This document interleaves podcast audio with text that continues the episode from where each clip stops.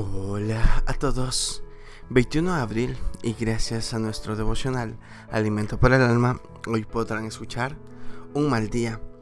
Lectura devocional sugerida es Lucas capítulo 23, del verso 39 hasta el 43. Nos dice su verso 43, De cierto te digo que hoy estarás conmigo en el paraíso.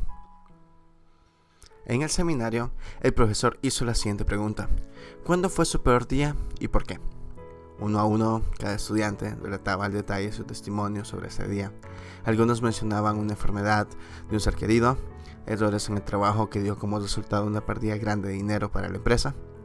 Todos contábamos sobre el día que fue negro para nosotros, el día que tal vez pensamos que no había esperanza y que nunca quisiéramos repetir. Pero al final del mismo, cada uno vio la mano de Dios obrando. La Biblia nos narra sobre un personaje que experimentaría el día más negro de su vida al ser sentenciado por causa de sus propios delitos. Sin embargo, lo que debía ser el peor día de su vida se convirtió en el mejor.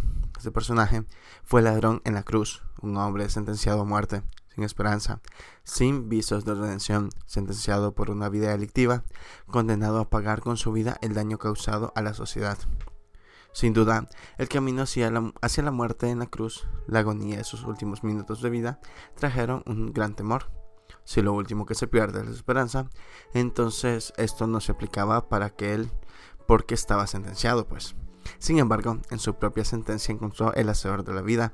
La Biblia nos dice que en plena ejecución él encontró la más grande esperanza, encontró la salvación. El dador de la vida le prometió estar juntos en el paraíso ese mismo día. Dios es Dios de esperanza. Devocional escrito por Eduardo Alfaro en Perú. En tu día más negro, ¿en quién está tu esperanza? Muchas gracias por escuchar.